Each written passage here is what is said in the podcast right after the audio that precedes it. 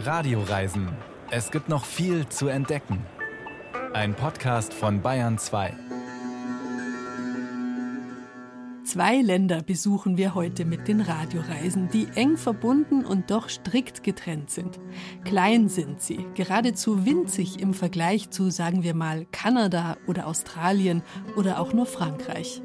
Aber beide haben einen riesigen, einen gewaltigen Berg an Geschichte auf dem Buckel. Was vielleicht zu negativ ausgedrückt wäre, denn an einem Berg auf dem Buckel trägt man schwer.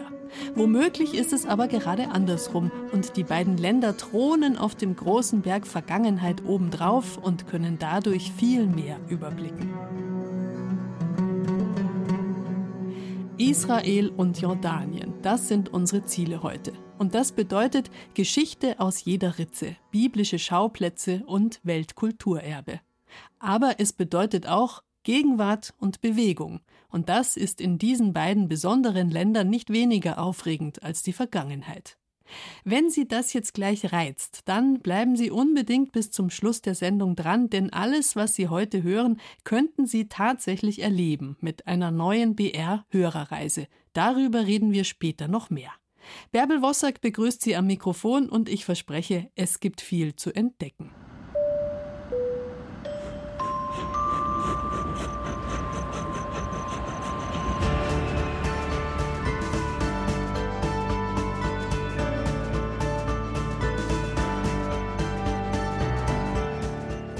Israel, das Land der Bibel, Jerusalem, diese einmalige und kaum zu fassende Stadt, Zentrum von drei Weltreligionen, da braucht man nicht viel erklären und erläutern.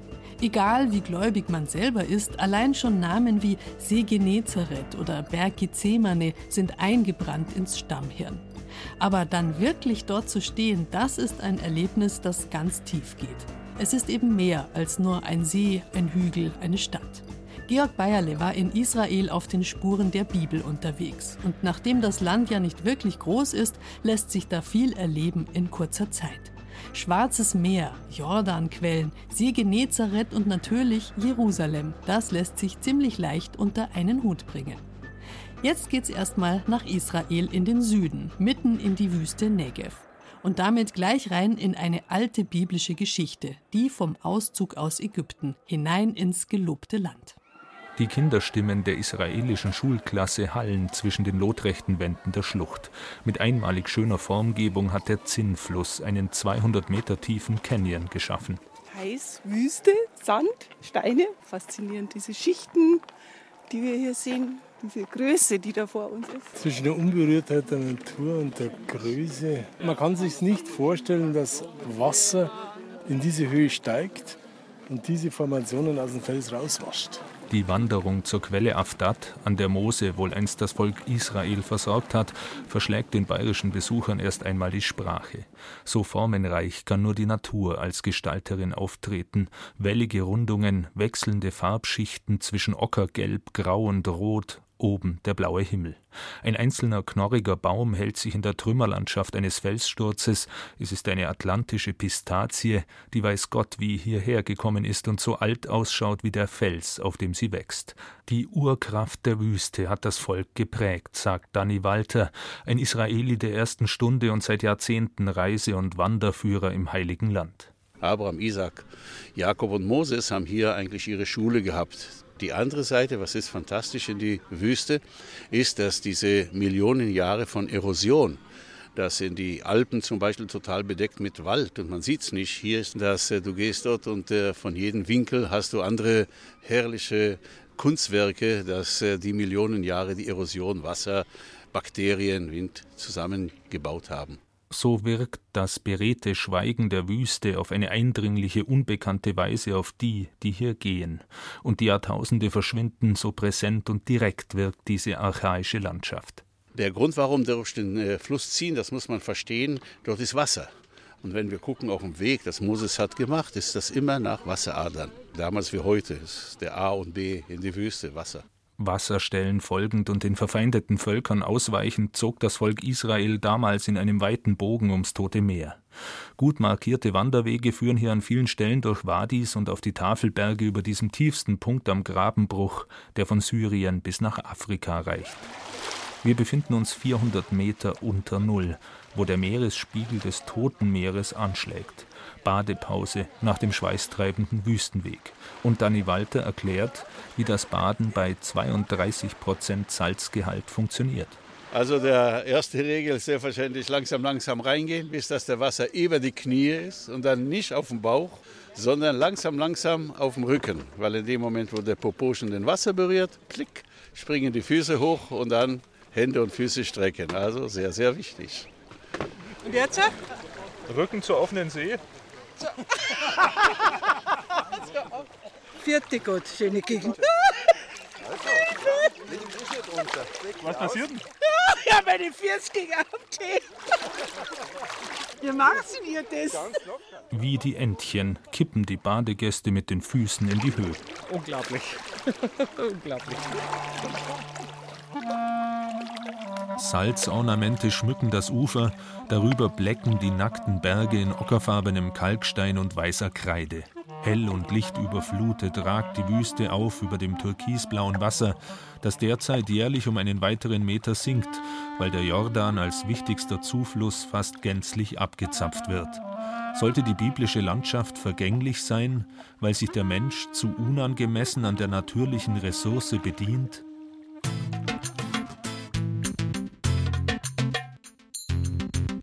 Weiter geht es auf unserer Reise. Wir folgen dem kostbaren Wasser des Jordan bis zu einer seiner drei Quellen ganz in den Norden von Israel, auf die besetzten Golanhöhen. Wir stehen am Fußes des Berg Hermon. Das ist eigentlich der, dass sein Schnee füttert diese Quelle. Der Berg Hermon ist gebaut von jurassischem Kalk. Aber von hier weiter zum Süden wird alles Lava sein. Also die Golanhöhen sind mit Lava bedeckt und teilweise in Israel, teilweise in Syrien. Bis 2800 Meter Höhe baut sich das Gebirge hier in großflächiger Neigung auf. Droben schweift der Blick über Syrien und den Norden Israels. Seit Jahrzehnten werden die Golanhöhen von der UN kontrolliert. Auch Flugzeuge und Satelliten, amerikanische Russen, gucken, wenn alles ist, nach Vorschriften. Darum sage ich immer, also Leute, heute, wenn wir gehen auf die Golanhöhen, zieht euch schön an und äh, schön kämmen, dass wenn ihr gut von dem Bus raus. Die größte Gefahr ist, dass man nachher mir Vorwürfe macht in Washington, London und äh, Moskau. Welche verrottete Gruppe hast du da draufgebracht? So kann man jedenfalls ohne Bedenken dem gut bezeichneten zweistündigen Wanderweg folgen, der von einer mittelalterlichen Burg aus der Kreuzritterzeit hinunterführt zur Quelle des Jordan und mitten in die Geschichte des Neuen Testaments. Denn hier unter dem Felsen von Banyas, dem späteren Caesarea Philippi, hat Jesus die Vorhersehung seines weiteren Weges verkündet und Petrus als den Felsen, auf dem er seine Kirche bauen wolle. Ungefähr 50 Kilometer fließt der Jordan von hier in den See Genezareth, den tiefsten See der Erde. Wir sind jetzt 200 Meter unter dem Meeresspiegel und wir sind ein Teil von diesem berühmten geologischen Riss. Das geht von der Türkei nach Afrika, dieser syrischen afrikanischen Riss. Die Tiefe der Wasser hier ist ungefähr 40 Meter. Es ist Süßwasser selbstverständlich, weil der Jordan kommt hier rein und geht weiter. Fischreich, wie das hier der Süßwassersee ist. Es passiert schon immer wieder, sagt Shai, der Kapitän des motorbetriebenen hölzernen Ausflugsboots, dass es stürmisch ist und hohe Wellen anschlagen, so wie es in der Bibel steht. Hier also kam Jesus über den See zu den Jüngern.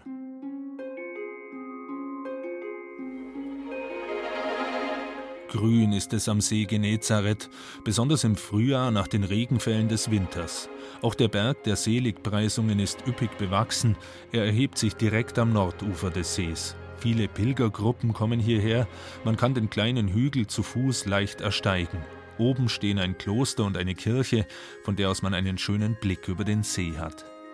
Hier hat Jesus laut der Überlieferung seine Bergpredigt gehalten. Ein Stück weiter unten steht die Kirche der Brotvermehrung. Angeblich soll Jesus 5000 Menschen mit fünf Broten und zwei Fischen satt bekommen haben. Eines der bekanntesten Wunder in der Bibel. Wir fahren weiter auf den Spuren des Neuen Testaments. Vom See Genezareth fährt man in zwei bis drei Stunden bis nach Jerusalem, wo auch die Geschichte von Jesus an den Ostertagen endet. Den Besuch der heiligen Stadt beginnt man am besten auf dem Ölberg. Es ist nur eine Hügelkuppe, 100 Meter über dem Kidrontal, und jeder Ankommende wird als erstes von den Händlern begrüßt. I have books story special for Jesus. How Jesus was here, how everything. Germany, Polish. I have you know everything. Whatever you want, I got. Er hat alles zu den Geschichten um Jesus, sagt er. Die Händlerrufe noch im Ohr, liegt plötzlich die heilige Stadt vor Augen. Ja, sprachlos. He? Weil das alles so weiß ist, die Mauern. Ist gigantisch. Jerusalem unvorstellbar. Also wir sind auf dem Ölberg. Der Blick hier jetzt auf den Morgen ist der klassischen Bild auf Jerusalem. Sonne von hinten am Osten und wir blicken im Westen Jerusalem. Also das ist der schönste Blick auf Jerusalem. Das immer am frühen Morgen versuchen wir hier auch zu sein. Wie eine Szene aus fernen Zeiten, wie ein aufgeklapptes Geschichtsbuch breitet sich dieser Schmelztiegel der Kulturen und Religionen auf dem gegenüberliegenden Hügel aus. Von hinten brandet die Wüste an die Tore Jerusalems. Danny Walter mit seinen 70 Jahren verkörpert selbst die Geschichte des Landes. An dieser Stelle erreichte er 1967 die Stadt. Guck, ich bin ein Jude, also für mich Jerusalem hat er sicher eine andere Bedeutung was für euch. Besonders ich habe miterlebt, dass Jerusalem und unsere heilige Platz, die Klagemauer, war nicht gängbar, als ich noch junge war. Und darum, äh, wie das wir kamen hier nach dem Sechstagekrieg, ich kam damals von die Golan hin, wir sind gelaufen bis zu die Klagemauer und geweint wie Kinder. Es gibt wenige Orte auf der Erde, die Kulturen, Religionen und Geschichten derart an einem Platz bündeln. Ich denke, für jeden Christ, das kommt hier auf diesen Platz, wo Jesus von hier nach Jerusalem hereingang und der Platz, von wo die Himmelfahrt war, von meiner Erfahrung, wo ich begleite schon viele Jahre Christen, diese Emotionen hier, das zu sehen und miterleben, ist was hier bewältigt. Zwischen Himmel und Erde breitet sich heute an den Hängen des Ölbergs ein ausgedehnter jüdischer Friedhof aus. Vom Gipfel der Himmelfahrtskuppe führt der Weg an den weißen Steinplatten vorbei. Es geht steil bergab. Man muss wirklich bremsen und es ist so, wie wenn man von Andex runtergeht. Da geht es nämlich genauso steil bergab. Mit der beeindruckenden Kulisse auf Jerusalem, Felsendom, wo sich die Sonne in der goldenen Kuppel spiegelt. Also es ist schon ein traumhaft schöner Blick. Verschiedene Abzweiger führen noch durch Reste der einstigen Olivenbaumfelder, die dem Berg den Namen gaben. Die Olive war damals eine sehr wichtige Fraktion. Man muss verstehen, heute machen wir bloß den Öl und wir machen bloß die Oliven, dass wir essen. Damals war das auch für Licht. Jede Öllampe war Olivenöllampe. Sie haben damals zum Beispiel Seife gemacht von Olivenöl, weil es war auch gesund. Sie haben gesalbt mit Olivenöl. Unweigerlich steigen Bilder vor dem geistigen Auge auf vom Einzug in Jerusalem. Also es war einer dieser Pilgerszenarios, das kamen hier die ganzen Juden von die ganze damalige Welt. Man muss verstehen, viele kamen sicher von Babylonien, von Ägypten, wo die Juden waren damals zerstreut, für diesen Ostern. Wir reden hier auf Ostern. Das war eigentlich die Sache und waren hier sicher ein paar hunderttausende Leute. Und da muss man verstehen, in diesen riesigen Tausende von Leute geht der Jesus und macht diesen Rabatz. Denn am Stadttor angekommen hat er als erstes die Händler vom Platz vertrieben. Er geht und die ganze Händler jagt und macht eigentlich einen Tag kaputt die ganze Geschäfte. Ich frage dich, wenn in Oktoberfest kommt jemand zu dieser Wiese und macht einen Tag den ganzen Tag kaputt, die ganze Geschäfte, ist er sicher nicht sehr begrüßt, auch in München. Mit dieser Szene im Kopf gehen wir weiter über den Ölberg. Nach 100 Höhenmetern endet unser Weg am Fuß der alten Stadtmauer. Hier ist der Garten von Gethsemane. Hier steht heute noch eine Handvoll Olivenbäume. Sie sind derart knorrig und ausgehöhlt, dass sie gut und gerne 2000 Jahre alt sein könnten. Es sind Orte wie dieser, die unsere Fahrt zu den mythischen Orten der Bibel zu einer echten Zeitreise werden lassen. Man braucht nicht viel Fantasie, um sich in der Zeit zurückversetzt zu fühlen. Inmitten der modernen, rührigen Großstadt hat der Ölberg eine einzigartige Atmosphäre und einen besonderen Platz bewahrt. Genau zwischen Himmel und Erde. Georg Bayerle war auf den Spuren der Bibel unterwegs in Israel und er wird uns heute durch die ganze Sendung begleiten, denn er hat alle diese Orte für Sie bereist. Jordanien auf der östlichen Seite des Jordan gelegen ist unterschätzt als Reiseziel. Die Sicherheitslage im Nahen Osten, all die Probleme mit religiösen Extremisten werfen einen Schatten, den Jordanien nicht verdient. Das Land ist ein erstaunlich sicherer und toleranter Melting Pot, wie wir gleich hören werden. Seit vielen Jahrzehnten nimmt Jordanien Geflüchtete aus der ganzen Region auf, und es kommen immer neue dazu. Verglichen mit dem, was das Land da seit Jahrzehnten leistet, ist die komplette europäische Flüchtlingskrise ein kleines Tröpfchen auf dem heißen Stein. Möglich ist das nur, weil Offenheit dazugehört in Jordanien. Schließlich waren die Eltern oder Großeltern vieler Jordanier einst selbst auf der Flucht. Auch das Königshaus mit Abdullah II. hält Toleranz ausdrücklich hoch. Auch Synagogen und Kirchen dürfen gebaut und betrieben werden, keine Selbstverständlichkeit in arabischen Staaten. Frauen können sich verschleiern oder auch nicht, in Jordanien ist so ziemlich alles möglich. Georg Bayerle nimmt uns mit in die weltoffene, quirlige Hauptstadt Amman.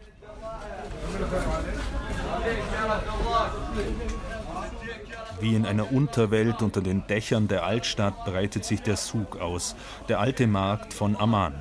Im Gedränge zwischen den überladenen Marktständen sind die Sinne erst einmal überfordert. Hastig gerufene Wortfetzen, fremde Gerüche, das Summen von Ventilatoren, meterhoch aufgeschichtet, tiefrote, pralle Granatäpfel.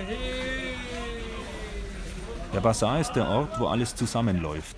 Unmittelbar vor den Toren stauen sich die Autos in den viel zu engen und verwinkelten Straßen. Amman ist auf sieben Hügeln entstanden wie Rom. Und Rom hat seine Spuren hinterlassen. Das alte Theater wird noch benutzt. Zwischen den Säulen des Herkulestempels auf dem Zitadellenhügel schimmern die Silhouetten der dunkel verglasten Wolkenkratzer des Geschäftsviertels. Schon Alexander der Große hat die einstige Stadt der Ammoniter erobert, dann die Römer und Araber. Nach dem Aufstieg von Damaskus und Bagdad aber fiel die Stadt über 1000 Jahre in einen langen Schlaf. Noch vor 100 Jahren lebten gerade einmal 2000 Menschen in Amman. Heute sind es 4 Millionen. 1948 strömten Palästinenser aus Israel nach Amman.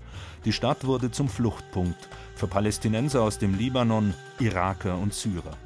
Das Völkergemisch spiegelt sich auf den Straßen. Unter den mehrheitlich westlich gekleideten Menschen sind auch Männer in den langen arabischen Gewändern und verschleierte Frauen. Ein Häusermeer in Weiß und Beige hat sich über die Hügel ausgebreitet.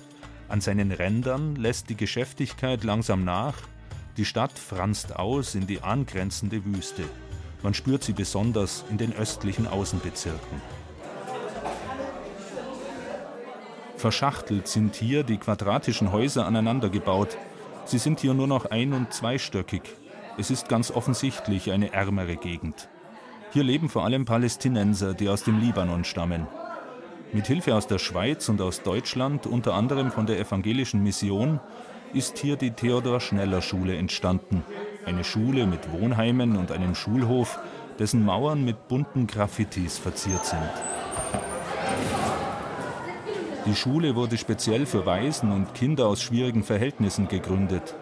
Sie will die Kinder aus verschiedenen Kulturen und Religionen zum friedlichen Miteinander erziehen. Da sie auch von Spenden lebt, sind Besucher willkommen. Mit einer kleinen Gruppe deutscher Gäste werde ich in die achte Klasse geführt. Jungen und Mädchen sind hier gemischt. Sie schauen neugierig und werden schlagartig stiller. Der Lehrer, ein junger, schlanker Mann, stellt sich vor die Klasse hin. Herzlich willkommen. Ich bin Vornas, ich bin Deutschlehrer hier an der Theodor Schneller. Ich unterrichte alle Klassen hier in unserer Schule, von 1. Klasse bis 10. Klasse. Wir arbeiten mit dem Lehrbuch. Also letztes Jahr haben wir mit ähm, 7. Klasse bis 10. Klasse Deutsch gelernt. Aber in diesem Jahr haben wir alle Klassen unterrichtet. Er will zeigen, was seine Schülerinnen gelernt haben. Zwei von ihnen sollen nach vorne kommen und sich unterhalten. Okay. بدكم تطلعوا تعملوا ديالوج تعريف اوكي عبير نورا kommen Sie okay Abir und Nora ja machen Sie einen kleinen Dialog Ja. ganz auf Deutsch okay Abir okay etwas schüchtern gehen sie zur Tafel. Eine trägt Jeans und Pullover, die andere ein traditionelles Kleid. In der Klasse ist praktisch jeder Stil vertreten. Manche haben ein eng sitzendes Kopftuch umgebunden, andere tragen die Haare offen. Hallo. Hallo, wie geht's? Gut, danke. Und dir? Gut, danke. Wie heißt du? Ich bin, äh, äh, ich heiße, ich heiße, ich heiße Abir. Und, äh, und dir? Äh, ich heiße Nura. Äh, woher kommst du? Ich wohne aus Jordanien. Und ja? Äh, ich wohne in Amman. Ähm, tschüss. Der junge Lehrer ist sichtlich stolz. Wir haben zum Beispiel vier Schüler, die sind perfekt, sie sind beste Freunde. Sie haben ein Test, also am Goethe-Institut gemacht, sie sind bestanden und sie machen zum Beispiel ein Praktikum dort in Deutschland. Die Sprachkenntnisse sollen den Schülern einmal Türen öffnen zu einem besseren Leben. Denn wo Perspektiven fehlen, gedeihe der Extremismus, sagt Rami Nasr, ein Englischlehrer und Stellvertreter des Direktors. Yesterday I saw an interview on the TV. They said why the uh, ridiculous this one the extremists they start now Gestern erst habe ich ein Interview im Fernsehen gesehen, wo erklärt wurde, dass der Extremismus wegen der Armut zunimmt. Wenn wir hier Zweifel bekommen, dass ein Schüler solche Tendenzen entwickelt, dann arbeiten wir besonders mit ihm. Wir überzeugen ihn, dass wir alle zusammen leben dass es keinen Unterschied macht, ob jemand Moslem, Christ oder Jude ist. Denn wir leben alle unter dem gleichen Himmel. Wir feiern zum Beispiel gemeinsam Weihnachten. Alle zusammen schmücken den Christbaum. Wir sprechen auch über den Fastenmonat Ramadan und über die muslimischen Feiertage. Aber wir leben zusammen. Und ich sage solchen Schülern, ihr seid hier, um gemeinsam zu lernen. Gott bedeutet Liebe, unabhängig von Nation oder Religion. As I said, like it doesn't matter regardless, regardless to your nationality, your religion. Diese Toleranz und Offenheit hat Jordanien in den vergangenen Jahren zu einem Stabilitätsanker in der arabischen Welt gemacht. Der Deutschlehrer kommt zum Beispiel ursprünglich aus dem Jemen, hat in Göttingen studiert und dann in Amman seinen Abschluss gemacht. Die Lage ist sehr schlecht und ich konnte nicht in den Jemen fliegen wegen des Kriegs. Aber deswegen bleibe ich hier zu arbeiten und so weiter. Jordanien, umgeben von Krisenländern und Kriegen von Syrien bis zum Irak, ist eine Oase des Friedens. Wenn man Rami Nasr länger zuhört, klingen aber auch Zweifel durch, ob das kleine Land nicht längst seine Belastungsgrenze erreicht hat. In 80s it was the better years, you know. Now the last 10 years Die 80er, das waren die besten Jahre. Seit zehn Jahren kommen immer mehr Flüchtlinge. Wir haben fast eine halbe Million syrischer Flüchtlinge, dazu Iraker und Libanesen. Wir befinden uns wie in einem Brennpunkt, umgeben von Krisen. Libanon, Palästina, Syrien. Die Flüchtlinge brauchen Arbeitsplätze. Jordanien ist ein kleines Land. Wir können nicht noch mehr aufnehmen, denn der Wirtschaft geht es schlechter, weil um uns herum alles in der Krise ist. because the area, you know, it's hot, you know, war anywhere. You go to Yemen, you go to Iraq, you go to Syria. Unter den 10 Millionen Einwohnern sind 3 Millionen Immigranten, die versuchen, sich ihren Platz im jordanischen Alltagsleben zu erkämpfen. Im Markt in der Altstadt trifft das Völkergemisch aufeinander. Hier befindet sich auch ein stadtbekanntes Restaurant und intellektuellen Café mit dem schönen Namen Sorba, benannt nach Alexis Sorbas oder Sorba the Greek, wie der Roman und der bekannte Film auf Englisch heißen. Der Besitzer, Mohamed Faraneh, fällt gleich durch seine Höflichkeit auf und durch sein exzellentes Deutsch. Warum ich das äh, Restaurant so genannt habe, weil ich habe Sorba als Roman vor 25 Jahren gelesen und das war immer mein Ziel, dass ich ein Restaurant in der alten Stadt Amman zu gründen mit einem Namen Sorba. Kommen viele Europäer, weil mein äh, Restaurant äh, auch äh, äh, Alkohol äh, bietet und das ist bei uns in Jordanien ist ein bisschen schwierig. Wir als Muslim, wir dürfen kein Alkohol äh, trinken. Aber ich glaube, das Land Jordanien ist äh, ziemlich liberal. Und äh, kommen viele Gäste, viele Jordanier, aber gleichzeitig kommen viele Europäer, weil das Land Jordanien ist sehr sehenswert und das Land Jordanien ist auch sehr sicher. Und wegen des guten Essens. Die Messe, die Vorspeisen aus Gemüsepürees, die Salate und Fleischstückchen sind raffiniert gewürzt. Dazu gibt es Auberginen und Tomatenscheiben, gefüllte Weinblätter, Fladenbrot und natürlich Hummus. Das kommt alles vom Markt und das ist bei mir ist alles äh, ganz frisch. Also und darum ist mein Restaurant in Amman sehr bekannt und sehr berühmt. Seine liberale Grundhaltung zeigt Mohamed Faraneh dabei nicht nur als Gastgeber, sondern auch gegenüber seinen Beschäftigten. Ich habe hier im Restaurant 25 Angestellte aus äh, Jordanien, Ägypten, Syrien, aus Irak, weil wir versuchen, unsere Brüder zu helfen. Aber äh, die Lage jetzt, äh, wir hoffen, viel besser geworden. Jetzt ist die Grenze zwischen Jordanien und Syrien, zwischen Jordanien und Irak sehr sicher und sehr ruhig geworden ist. Leute wie er sind tatsächlich Bausteine für den Felsen in der Brandung, den Jordanien mit seiner toleranten Gesellschaft verkörpert. Und woher kommt sein bemerkenswert gutes Deutsch? Ich habe in der Ex-DDR studiert. Ich habe in die Stadt Stralsund bei dem Ostsee. Wer ist es denn? Das war gerade meine Frau. ich bin immer unter Kontrolle. Ist das in Jordanien wie in Deutschland? Ja, genau. Es ist nicht anders. Also Frauen bleiben Frauen, egal wo. Und Männer bleiben Männer, egal wo. Nicht ganz, denn gerade seine Frau zeigt, wie fortschrittlich Jordanien geworden ist. Meine Frau arbeitet, sie arbeitet im Parlament, meine Frau, aber sie hat Pharmazie äh, studiert und sie arbeitet im Parlament, weil mein Bruder vor 15 Jahren eine Abgeordnete im äh, Parlament war. Jordanien hat sich natürlich seit 25 Jahren hat sich viel, viel entwickelt. Frauen arbeiten bei uns ganz normal in den Banken, Büros. Also wir haben zum Beispiel in unserem Parlament äh, 18 Frauen als äh, Senatoren. Wir haben 20 Frauen als Abgeordnete. Wir haben 10 Frauen als Bürgermeisterinnen. Wir haben zwei Frauen als Piloten. Wir haben sechs Frauen als Botschafterin in Belgien, Frankreich, England. Ich habe vier Geschwister und die vier Geschwister zum Beispiel arbeiten. Das ist ganz normal bei uns in Jordanien.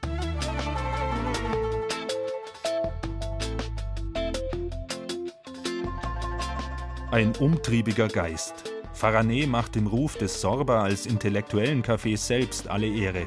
Es gibt nichts zum Thema Jordanien, wozu er nicht mit Zahlen und Fakten etwas beizutragen hätte. Und so verlasse ich sein Restaurant nicht nur satt und zufrieden, sondern auch mit einem tieferen Verständnis für dieses faszinierende Land.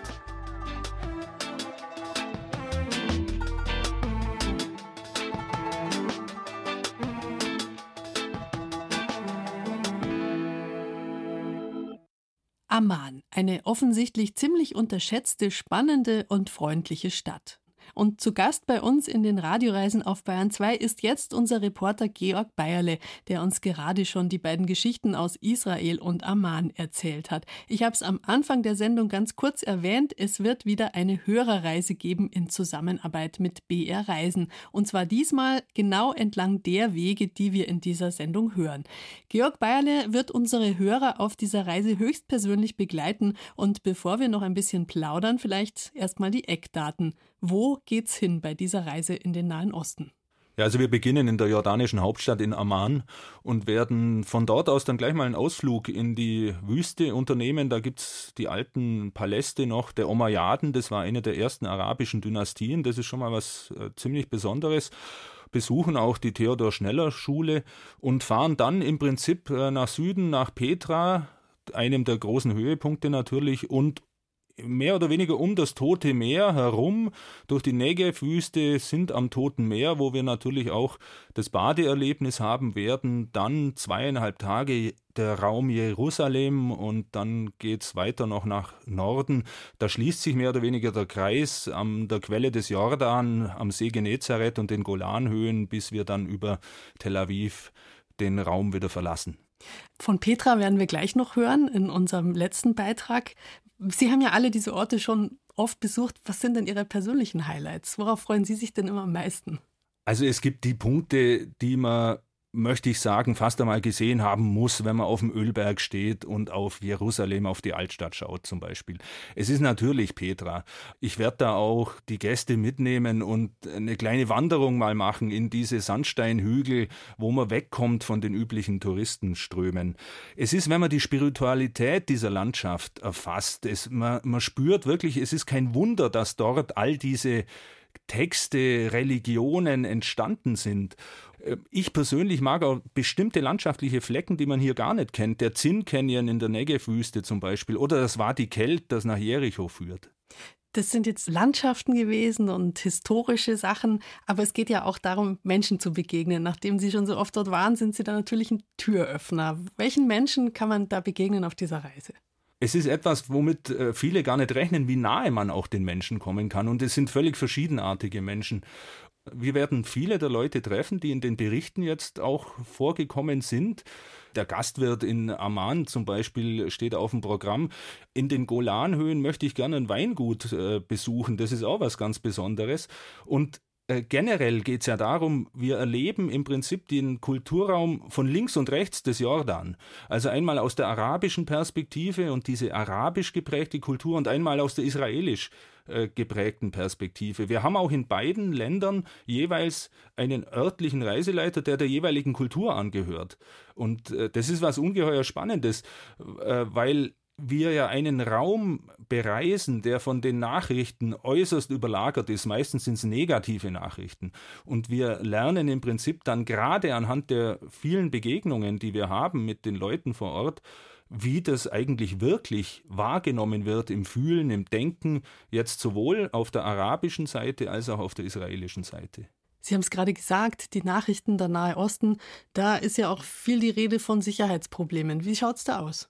Also Jordanien ist äh, sowieso ein völlig erstaunlich sicheres Land. Das ist äh, tatsächlich eine Oase in diesem völlig unruhigen äh, Nahen Osten. Es wird auch sehr gut aufgepasst, muss man sagen. Also auf beiden Seiten äh, viel Polizei und Militär, die für die Sicherheit der Touristen sorgt. Die Unruheherde selber, die liegen ja jenseits unserer Reiseroute. Also anders als wir es hier von hier aus wahrnehmen, bewegen wir uns in einem Raum, wo ich jetzt keine großen Bedenken habe, dass irgendetwas passieren würde. Und die Menschen selber sind gastfreundlich, freundlich den Gästen gegenüber. Also man macht eigentlich überraschend positive Erlebnisse. Wenn man das jetzt so in einem Satz zusammenfassen kann, was ist das Besondere an dieser Reise? Dass sich so ganz große Bilder, die man hat, Jerusalem, Golgatha, Bethlehem und so weiter, die füllen sich mit einem sehr vielfältigen und reichen Leben. Und wenn man das erlebt hat, dann verändert sich der ganze Blickwinkel auf diese Ecke der Welt.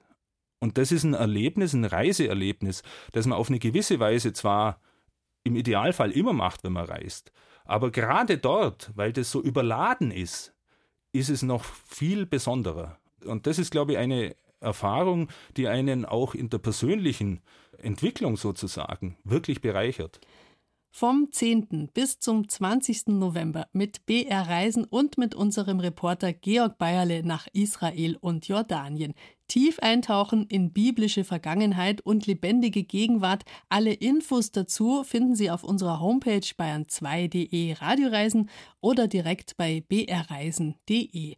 Da gibt es auch eine Broschüre zum Runterladen und wenn es Sie juckt, können Sie sich das ja mal ganz genau anschauen und am Ende vielleicht mitreisen.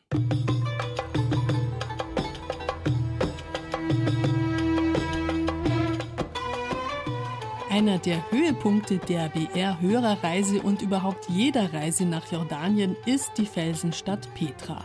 Im Süden des Landes ist dieses Wunderwerk in die roten Felsen gehauen.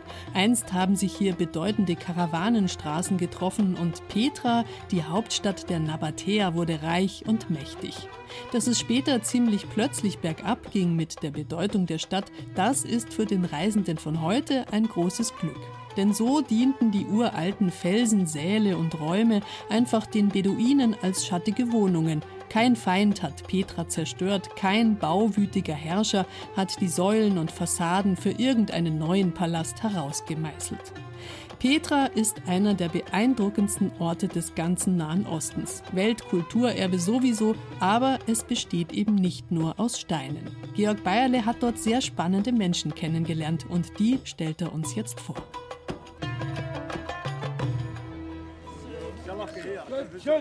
Gleich hinter dem Kassenhäuschen am Rand der Neustadt von Petra wartet Abu Bassam, Vater Bassam.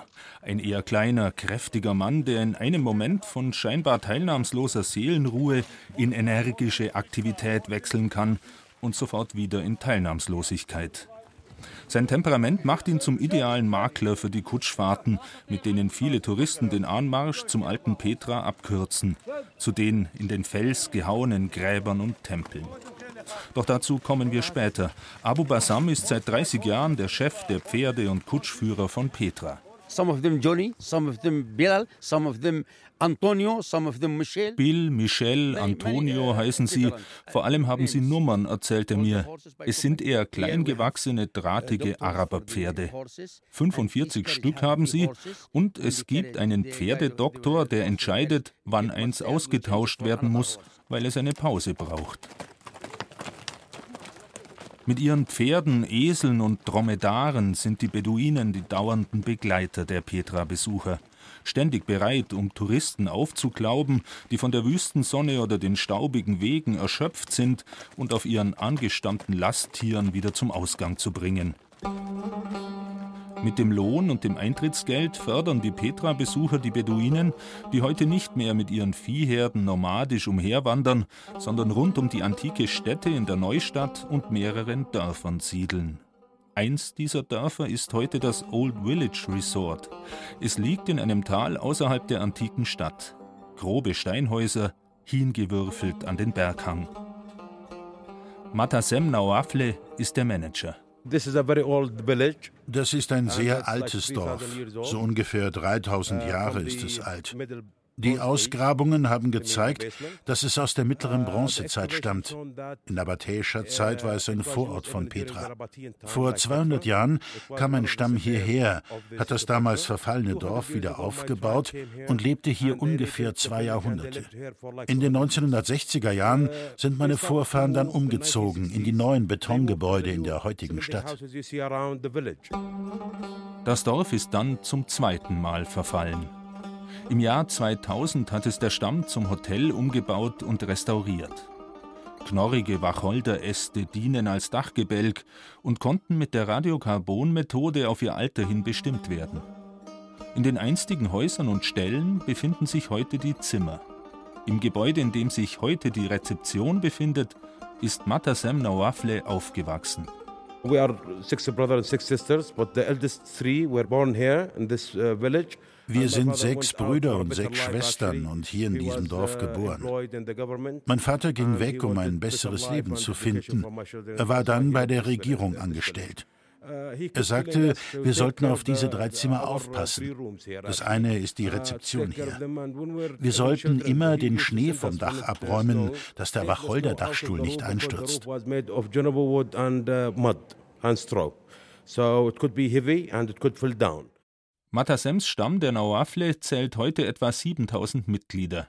Der florierende Tourismus von Petra hat ihnen Geld zum Investieren eingebracht, wie für die Restaurierung dieses alten Dorfes. Aber an der leidenschaftlichen Art, wie Matasem seine Geschichte erzählt, und an der Weise, wie er mit der Hand fast zärtlich über die krummen Stämme der Wacholderbalken streift, spürt man, dass in diesem alten Haus vor allem seine Wurzeln stecken. Leben ohne Härte ist kein Leben. Es war hart damals, ohne Klimaanlage und so weiter. Aber es ist etwas ganz tief im Herzen. Das kann man nicht einfach vergessen. Und die Gäste sollen etwas davon spüren.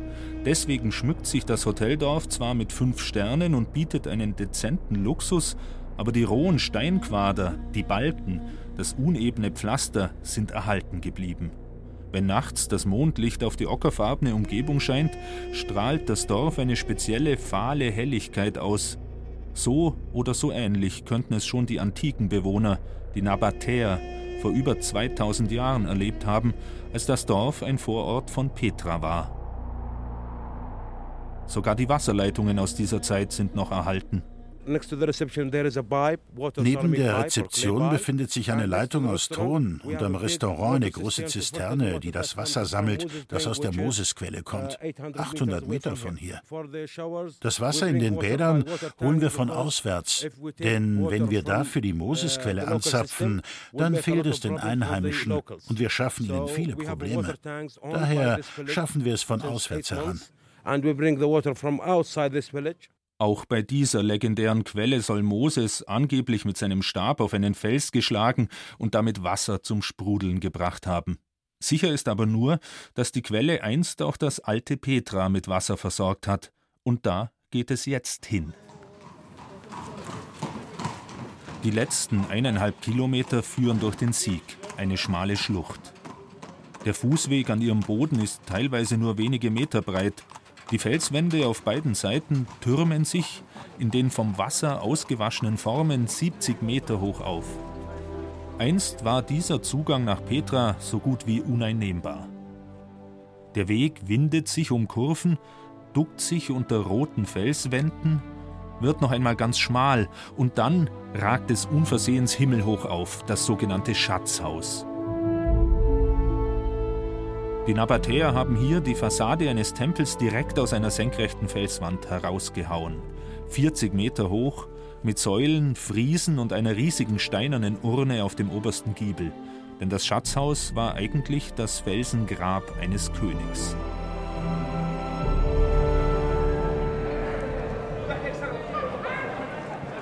Es ist das Fotomotiv von Petra schlechthin bekannt aus Filmen wie Indiana Jones und der letzte Kreuzzug. Aber eigentlich ist es nur der Anfang. Denn nach diesem überwältigenden Empfangsmoment öffnet sich das Tal zur eigentlichen Felsenstadt. Dort warten noch viele prächtige Felsengräber, ein aus dem Stein gehauenes römisches Theater, Ruinen von Märkten, Wohnhäusern und einer Säulenstraße. Alles erbaut von jener rätselhaften Kultur der Nabatäer, einem arabischen Stamm, der hier um 500 vor Christus siedelte und die Gegend bis ins erste Jahrhundert nach Christus beherrschte. Die Inspiration für ihre beeindruckende Architektur holten sie sich in der ganzen antiken Welt bei Griechen, Römern, Ägyptern und Arabern.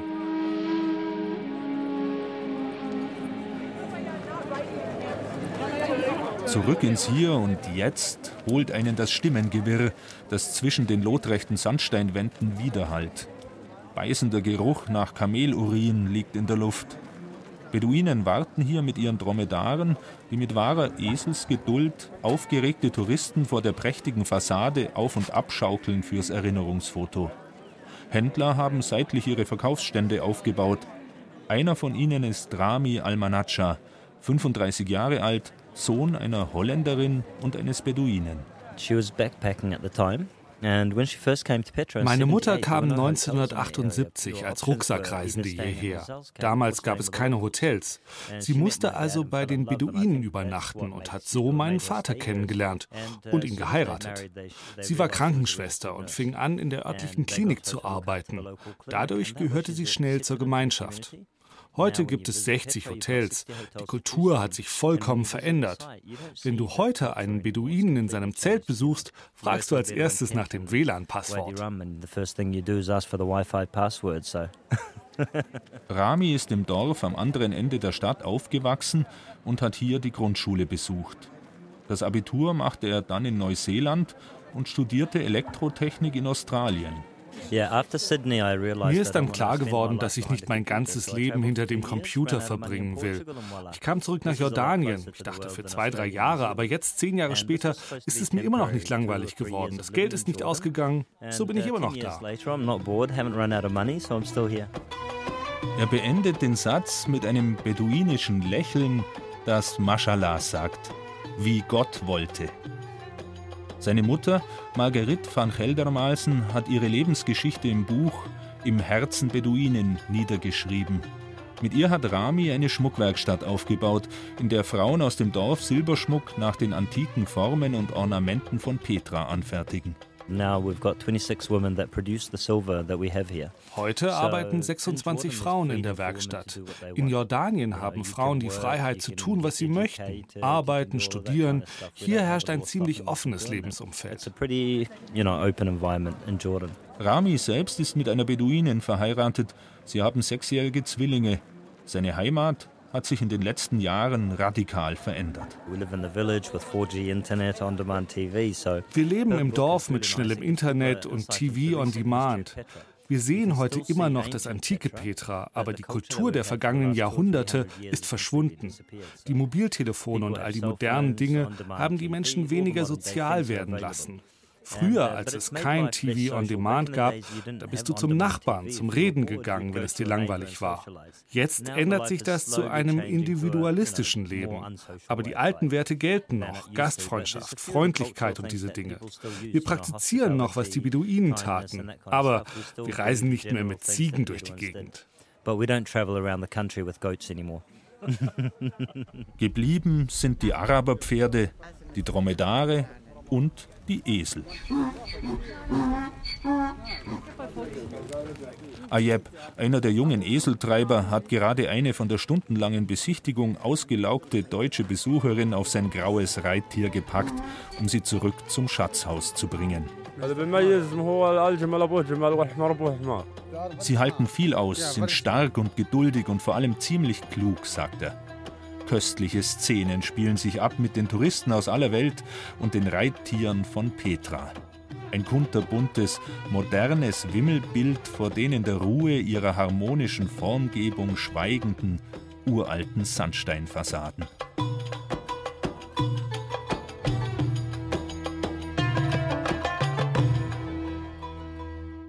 Vom Weltwunder Petra kommen wir jetzt wieder nach Hause zurück ins kühle, grüne Mitteleuropa. Jordanien und Israel sind so eng miteinander verbunden und trotzdem, die jüngere Geschichte des Nahen Ostens sorgt dafür, dass man nicht einfach von Jerusalem ins nur 70 Kilometer entfernte Amman fahren kann. Wer mal Google Maps fragt, der bekommt als Antwort für die Reisestrecke 263 Kilometer und mehr als vier Stunden Fahrt. Und da ist der Grenzübertritt noch gar nicht mit einberechnet. Für Nicht-Einheimische ist es sowieso unmöglich per Auto. Kein Leihwagen darf über die Grenze.